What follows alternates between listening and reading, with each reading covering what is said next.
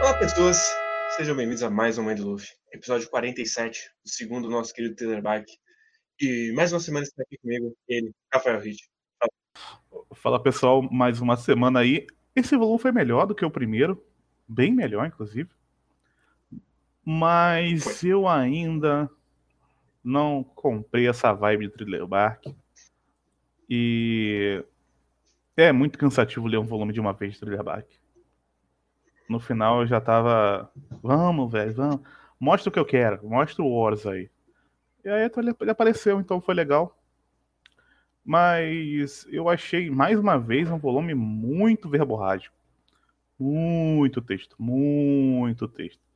E mais uma vez, muito texto onde a gente já tinha entendido. E aí ele para e uhum. explica uhum. o que a gente tinha entendido.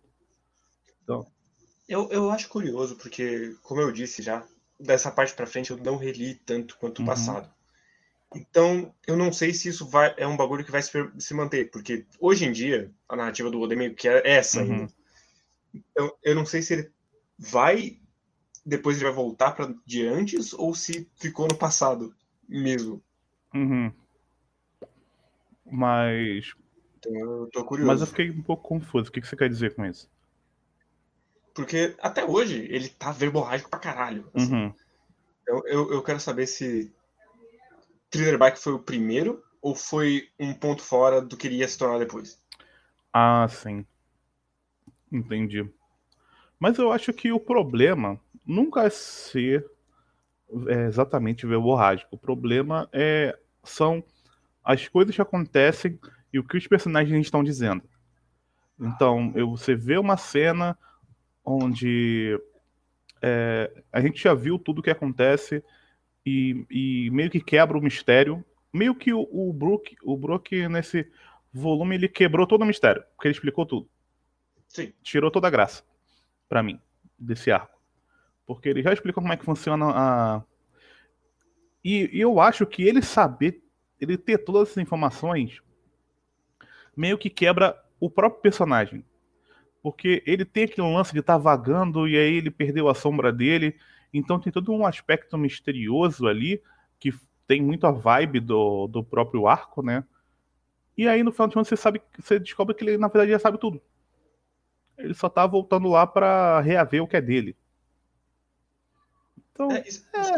Isso, é, é uma coisa que eu concordo. Eu acho que tinha que ter mais um, um tempo de descoberta de como derrotar os zumbis. Assim. Porque é, é muito de uma hora para outra de os zumbis são invencíveis. Ah, não, agora eles não são nada mais. Tá com sal neles aí, sucesso. Sim. Então, tipo, ou um fogo. E, e tava legal no início do volume esse lance deles terem que ir descobrindo as coisas e até porque os caras não são fortes, eles são corpos putrefatos já meio que na merda. Então, eles já não são o que eles eram.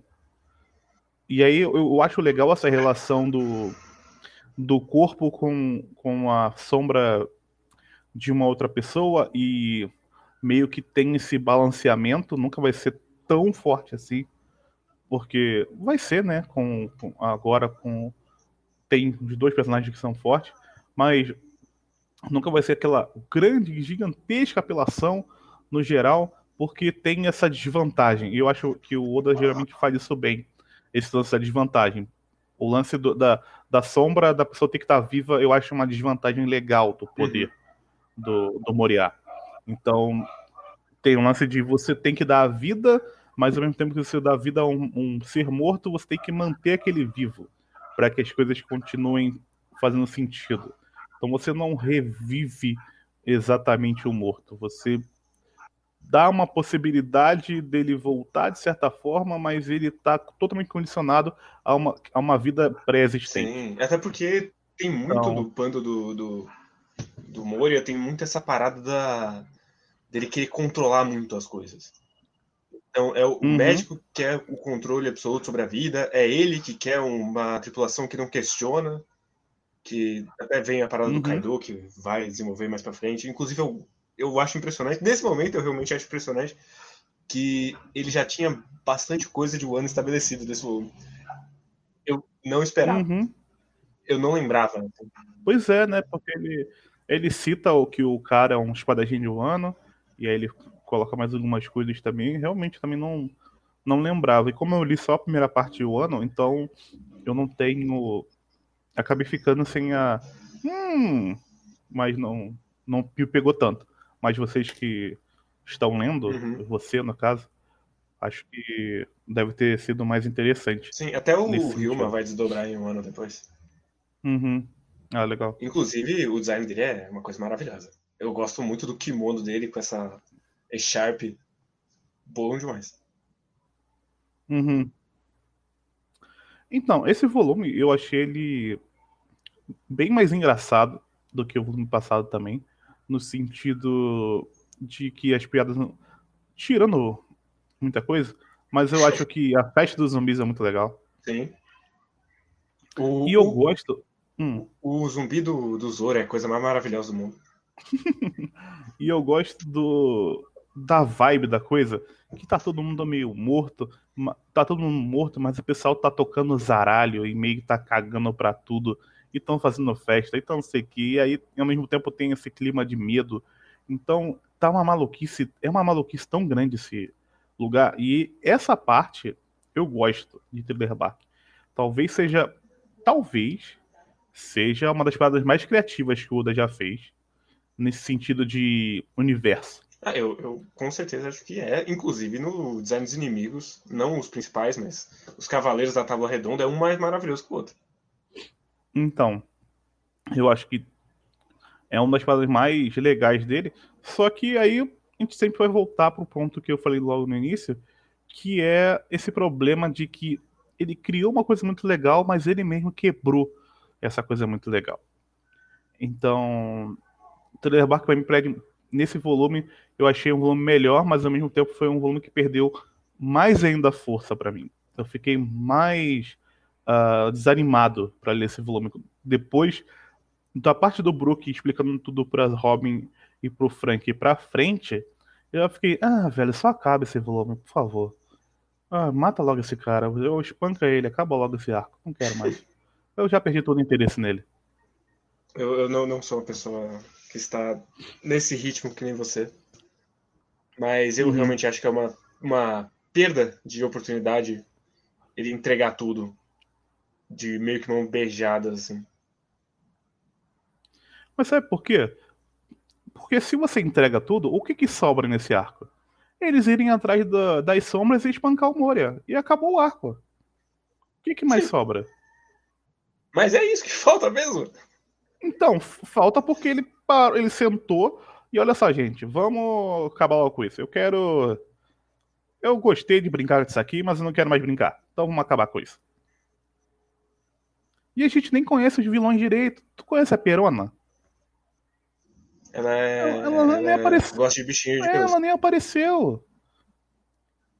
O, o, médico, que teve mais tempo de, de, de página no, no primeiro volume desse arco, desse, nesse, arco, nesse volume já não teve tanto.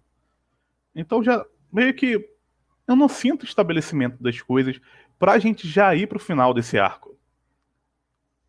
Eu acho que tem dá pra fazer muito mais coisas com esse arco. E não, ah, e não, e não seria uma enrolação, sabe? Seria mais um, um, uma coisa de. Olha só, no volume passado, no arco passado, eu trabalhei com questões mais abrangentes em relação ao esse mundo. Nesse arco, eu posso trabalhar questões mais íntimas dos personagens. Porque ele colocou o flashback da Labum, e aí já tra traz coisas que eles viveram anteriormente. Tem um lance do próprio Brook, e também tem o lance do Chopper, tem um pouco de você poder trabalhar um pouco mais. Deixar de ser apenas uma piada a parte da Robin mas nada disso parece que vai acontecer. É só.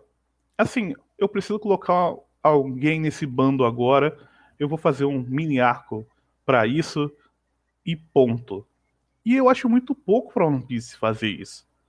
Por isso que esse arco parece um desvio muito desnecessário para mim nesse ponto. Porque ele não. Eu não sei como é que vai ser. Não... O, o, próximo volume já é o último? Não, não. Tem mais um ainda, né? É até 50. Ah, até o 50? Tá. Porque eu não sinto que esse arco tá levando a gente pra, pra lugar nenhum. Então, conforme eu vou fazendo a minha leitura do que tá acontecendo, eu acho invadonho. Porque a gente acabou de sair de um arco, e aí, por culpa do próprio Oda, ele que criou essa expectativa em mim. Não, não sou eu que tô esperando mais dele. Ele que acabou de fazer um mega arcos com muita complexidade e com muita expectativa do que vai acontecer para frente. Então, quando eu leio esse, esse arco aqui no meio, eu espero que vá, mesmo que ele não seja um arco que vai continuar carregando a história de certa forma para frente, mesmo que ele coloque um Shichibukai para ser meio que um ponto que faça sentido nessa continuidade, porque eu acho que o único motivo de ser um Shichibukai para mim é esse, nesse arco, é tipo, vamos colocar um cara forte aqui e que tem a ver com esse mundo. Não pode ser um cara aleatório. Se fosse só o médico, seria muito aleatório. Tipo, um médico que o Chopper conhece porque ele é muito conhecido nesse mundo como um médico que sumiu. Seria muito pouco. Sim. Então o Mickey colocou o Moria para ser, olha só, tem esse médico que é muito importante, mas por trás desse médico tem um cara que é muito mais importante e que faz sentido dentro desse mundo por ser um X-Bucais. Esse cara é o Moria. E também o próprio Moria, ele ele aparece e você meio que tá ele fica navegando num, num barco ilha para lá e para cá, tirando alma, é, sombra, colocando em monstros. Ele quer fazer um, um super exército para quê? Para onde ele quer ir? O que, que ele quer fazer? Eu não sei. Eu não sei se qualquer coisa que ele quisesse eu compraria nesse ponto Essa da parte história. Eu, eu, eu, gosto bastante do, com, do contraste do Moria com o Luffy. Porque quando ele é apresentado de, de verdade nesse volume, não com a sombra, tem a uhum. parada dele que ele é o cara preguiçoso. Então o lema dele é: me uhum. fa façam por mim, eu não vou fazer. E, uhum. é, e, é, por isso que eu gosto tanto que Sim. ele tem uma ilha. Porque ele é tão preguiçoso que ele nem vai se dar o trabalho de subir num barco. Ele vai levar a ilha dele junto. Sim. Então, eu, eu gosto dele estar tá só parado ali e construindo um exército que vai ficar gigantesco, tem 900 caras, porque ele só vai ficar cada vez maior e mais absurdo, e ele nunca vai sair do lugar, porque ele não tem a coragem, no final das contas, de sair do lugar. Ele, ele tá preso nesse triângulo então... para sempre, mentindo para ele mesmo que é porque ele precisa de um exército mais forte. Mas então, isso faz sentido individualmente. Mas isso faz sentido para ele ser um Shibukai? Hum, não sei. A gente viu dois Shibukais até agora que eram bem diferentes um do outro. Sim, mas eles tinham um, meio que um ponto em comum que eles eram pessoas que agiram ativamente dentro desse mundo e se tornaram ameaças de certa forma e aí o governo falou: não, vocês são fortes demais. A gente sabe se a gente tratar com vocês a gente tiver algum problema, então vem pro nosso lado. Um cara que tá no Triângulo das Bermudas, numa ilha que ninguém encontra. Como é que esse cara vê o Shibukai? Qual é o apelo dele dentro do governo? Então, eu não sei, porque essa, essa também não está estabelecido se ele era Shibukai antes de enfrentar o Kaido ou depois. Então isso pode variar bastante, porque eu não sei como ele era antes de enfrentar o Kaido, porque fica bastante claro que isso foi um bagulho que virou bastante a chavinha dele. De, pra ele se tornar quem ele é hoje, assim. Uhum. Ele carrega muito essa parada de ter sido derrotado e perder todo mundo. É. Ele tomou um pau e desistiu é isso, de tudo. Assim. Entendi. Uhum, entendi. Tanto é que ele vale mais que o Luffy, no final das contas, que é, mesmo que não seja um, um um power level per se, ainda é um indicativo de alguma coisa. Uhum. Sim. Ah, sim, a recompensa dele é um pouquinho mais alta, né? É verdade.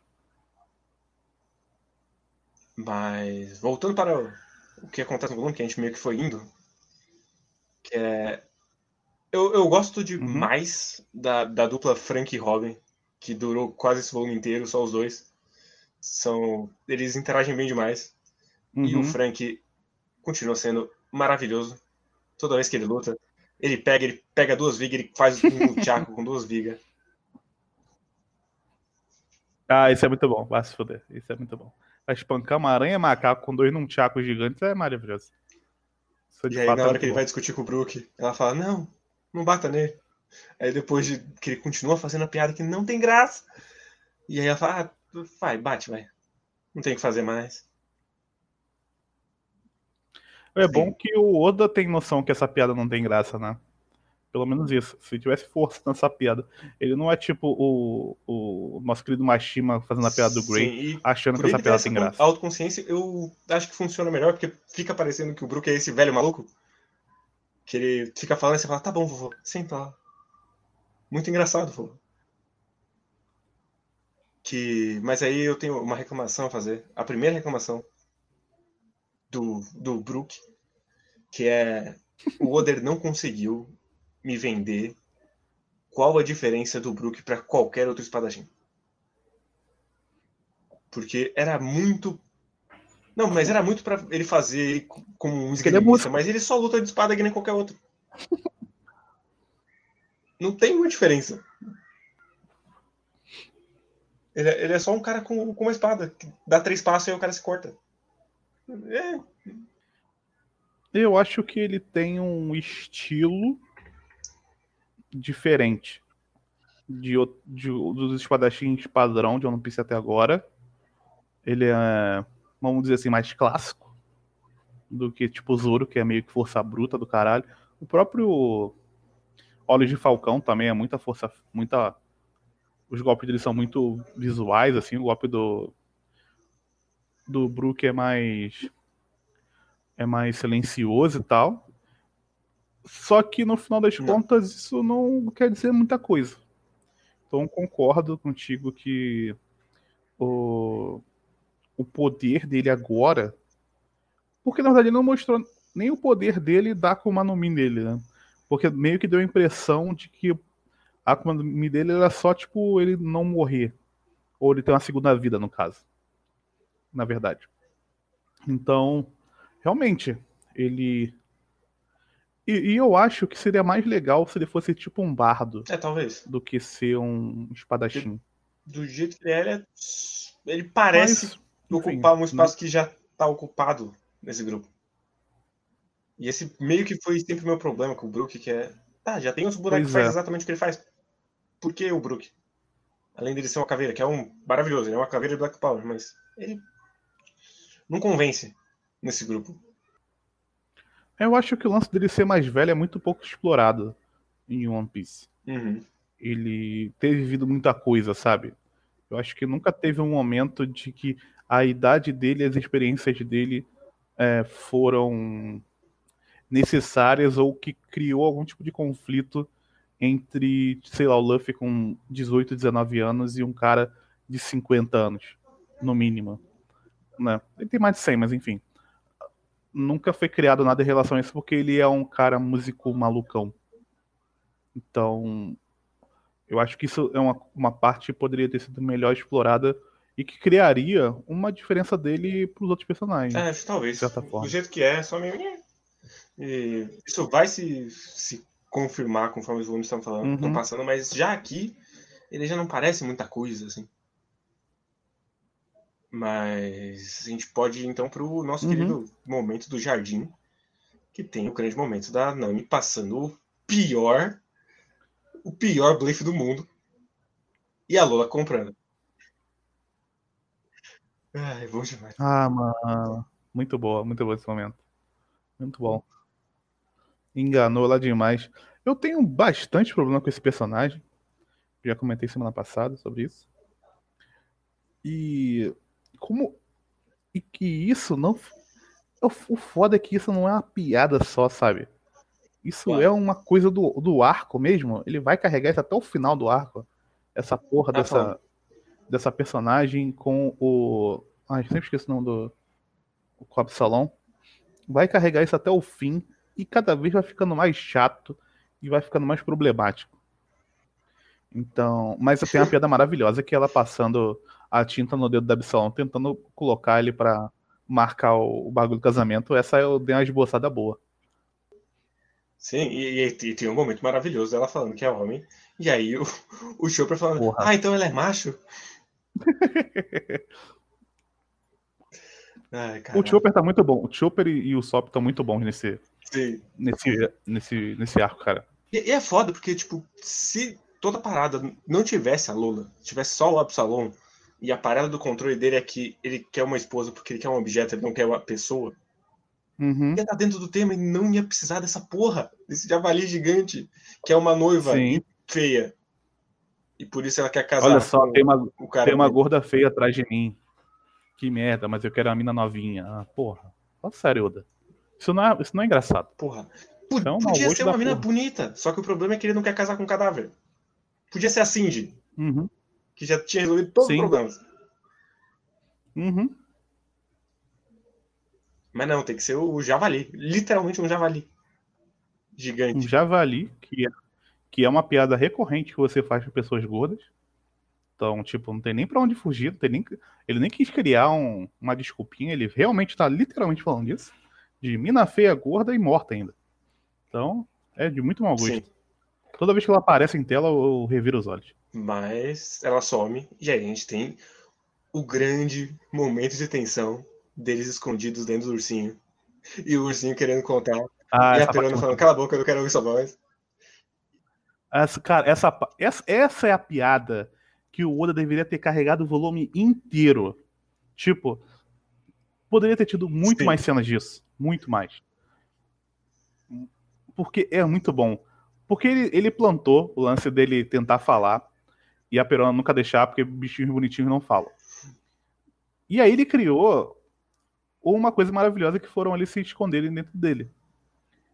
Só que aconteceu. É, é, muito pouco, cara. Foi tipo a hora que eles entraram e depois foi a hora que eles saíram. Não tem muita interação é deles ali. E é uma piada Sim, muito boa. E é melhor ainda, no... essa parte é muito boa no anime, porque ele tem uma voz de velho. Então é, é muito uhum. maravilhoso. e, mas tem, tem um outro momento que é muito bom também, que é quando eles estão quase saindo e o Chopper tá escondido ao contrário, vendo eles colocarem a sombra no Wars, que também é muito bom. Ah, verdade. Verdade, verdade. Inclusive o design do Wars é Sim, só maravilhoso. É muito bom. É, é bom demais. E, e, eu gosto muito. É, é um feito do, do Oda que ele colocou um, um demônio gigante e você em nenhum momento pergunta: será que faz sentido nesse universo ter um demônio gigante? Você só passa. Nesse arco, então? Nesse arco, então, porra, tá rolando rave de zumbi, velho.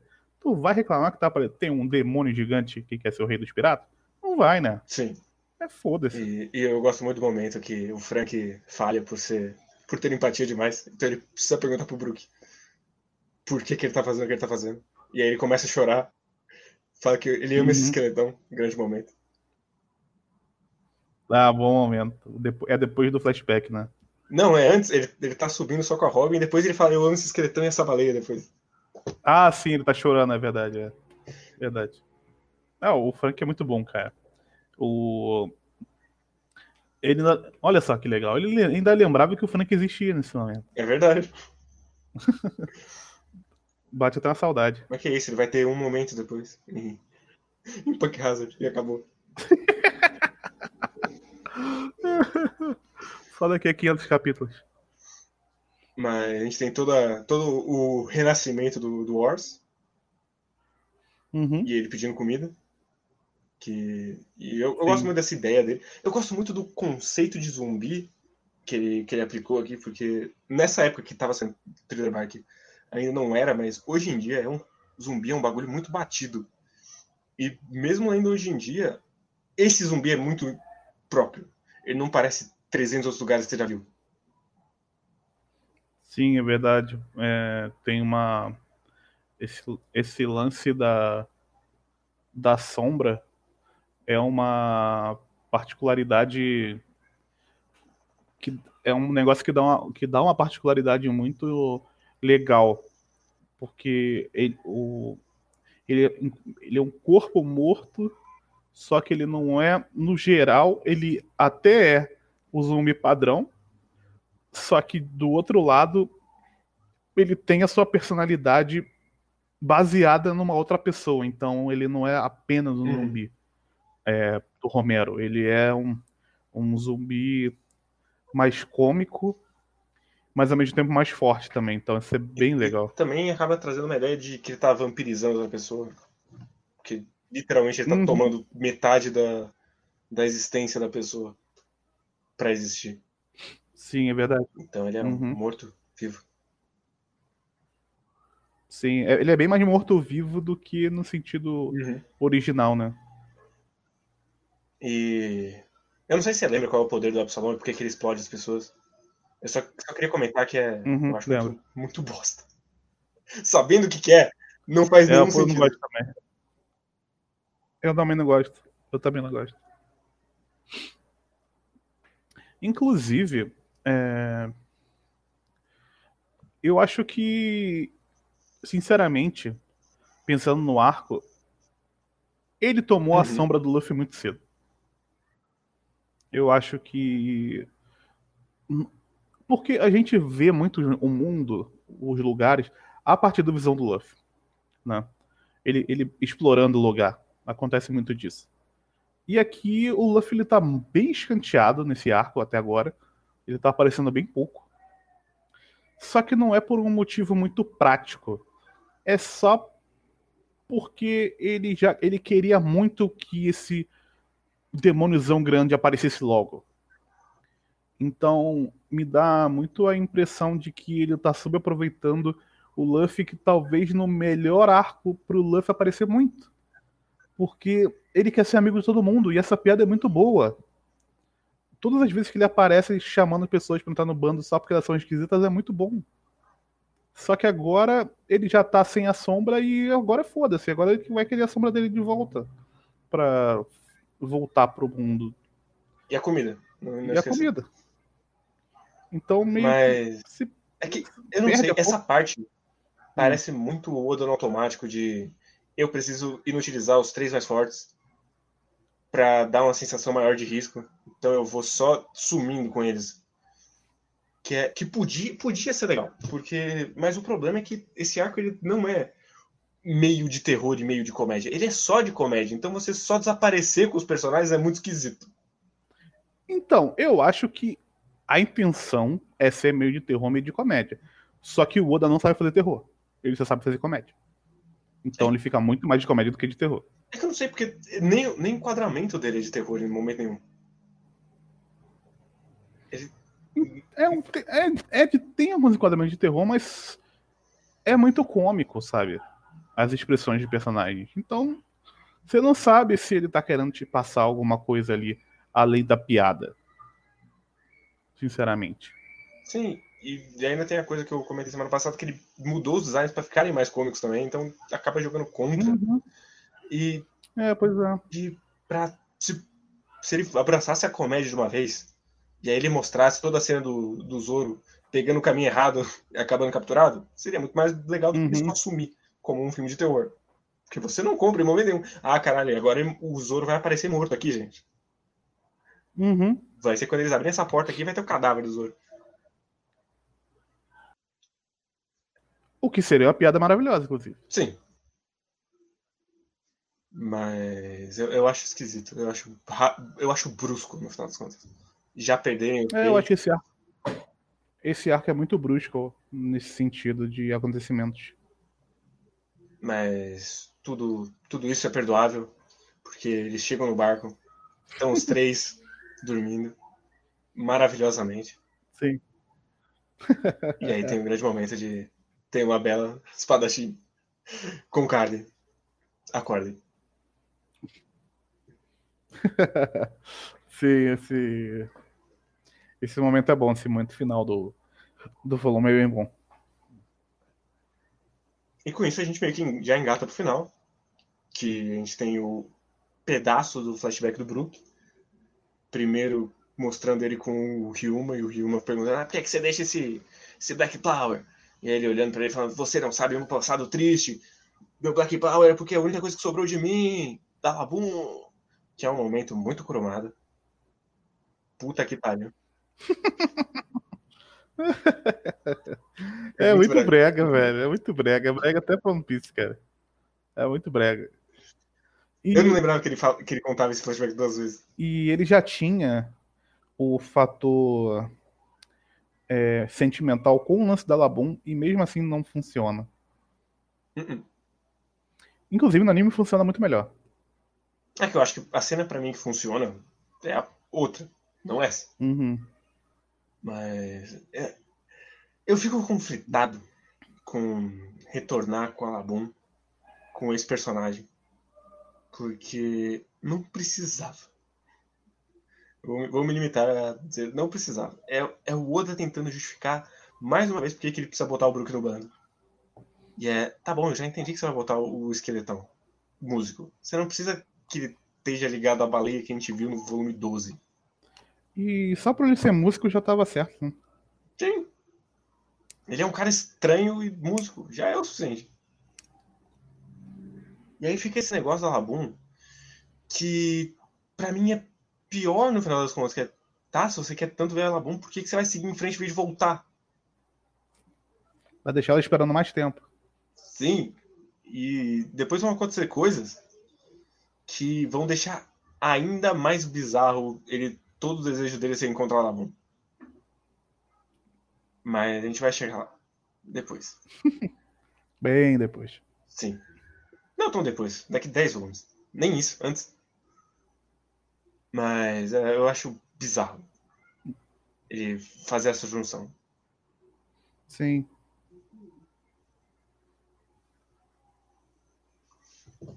Mas a gente, com isso, a gente meio que termina o volume, com todo mundo falando, ah, então ele vai entrar no bando, né? A gente tem que pegar agora uma sombra a mais. E a comida. Uhum. Sim. E a comida porque é muito importante, né? Sim, porque Já não... que eles estão com pouco dinheiro, foda-se. Não dá pra viver de. Ah, tem umas piadinhas, tem umas piadinhas no meio, falou de dinheiro, eu lembrei. Tem várias piadinhas no meio em relação a Nami com dinheiro, né? Sim, sempre muito, muito bom os caras com olho de, olho de dinheiro e fingindo que é altruísta. Sim. Essa parte é boa. Tipo, eles estão fugindo da. Da. Da javali, aí ela consegue fugir e depois ela, não, vamos voltar porque tem tesouro aqui, foda-se. Então tem essas piadinhas boas aí no meio. Mas é, é isso aí do volume 48. É, volume que vem vai ter, acho que, as lutas sem ser Wars já. Uhum. Então a gente vai dar adeus ao Absalom. Por favor. Por favor. Mas então vamos para os nossos queridos Ibleus. É, Salve, salve, mães do luxo. Ouvinte favorito de vocês aqui. Piada interna em pessoa falando aqui. Ok. É... Tá bom então, né? Mais um pequeno compilado de pensamentos meus sobre os últimos volumes, mas dessa vez com uma experiência singular a relatar. Meu irmão, 13 anos, está assistindo o anime de One Piece pela primeira vez, sendo esse o primeiro contato dele com a obra. Agora que o podcast chegou em. É... Para de mandar os bagulho que desce. É... Agora que o podcast chegou em Water 7 e Bark, acabei sincronizando com ele por enquanto. É curioso ver as opiniões de uma mente pura e não desiludida com a vida sobre One Piece, uma vez que eu só de fato adentrei esse mundo bem mais velho. Para começar, sem exceção, todas as piadas funcionam com ele, e acredito que a maioria continuarão funcionando com o tempo pela memória afetiva. O que eu chamo de. Efeito Isso. atrapalhante que é difícil. Então, talvez você tenha que scrollar. Eu, eu não sei quantas. Ah.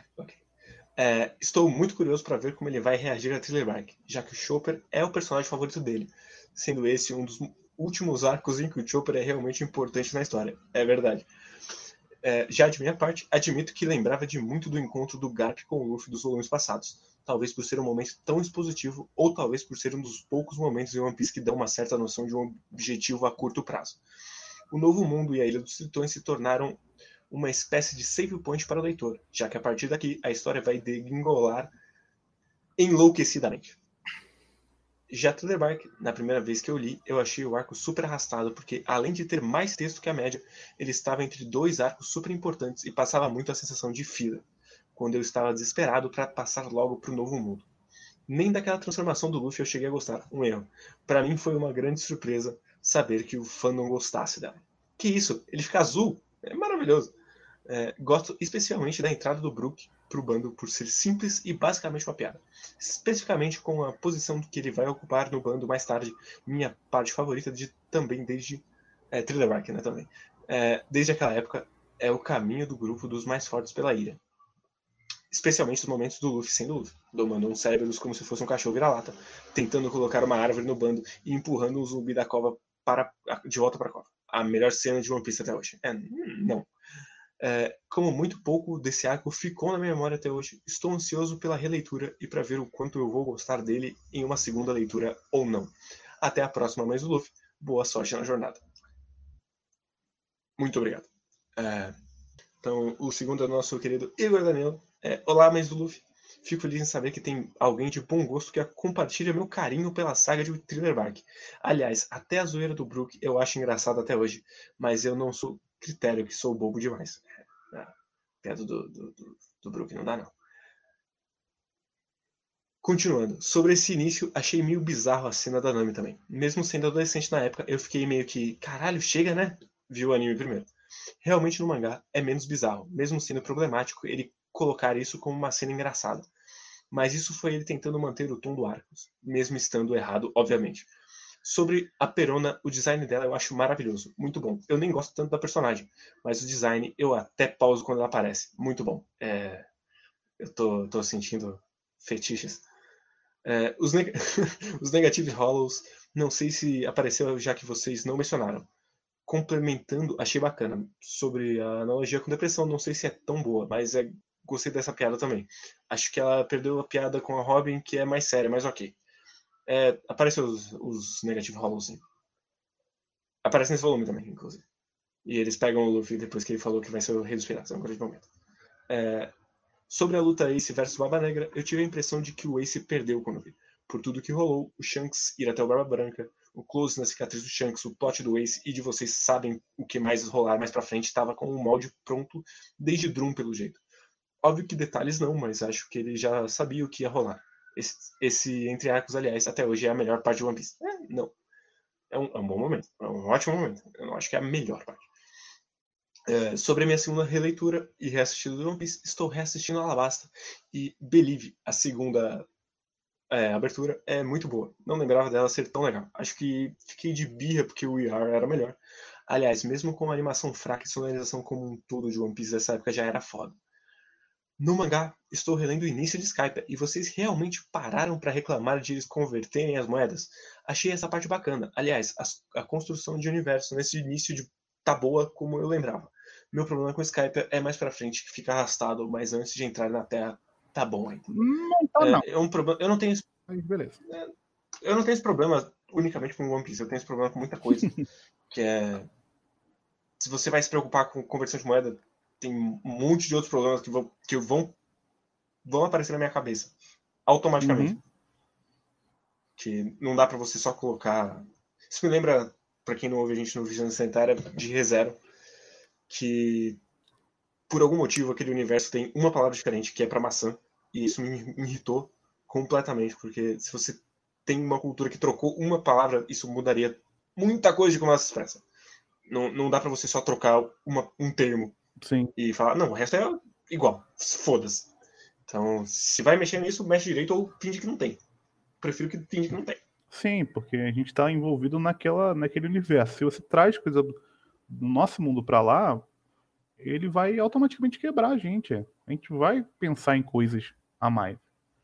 Aqui o, o nosso querido terceiro e-mail. Ou é o quarto? É o terceiro? É o terceiro. É, Olá, Crocoboys. João Bispo de novo. Gostaria de fazer alguns comentários sobre o volume e eu deixei para comentar uma coisa só quando chegasse nesse arco, porque neles vemos mais funcionalidades do Sunny, para soltar uma opinião polêmica. Eu não gosto do Sunny. Eu até curto o visual dele, mas acho um barco bom demais para esse ponto da história.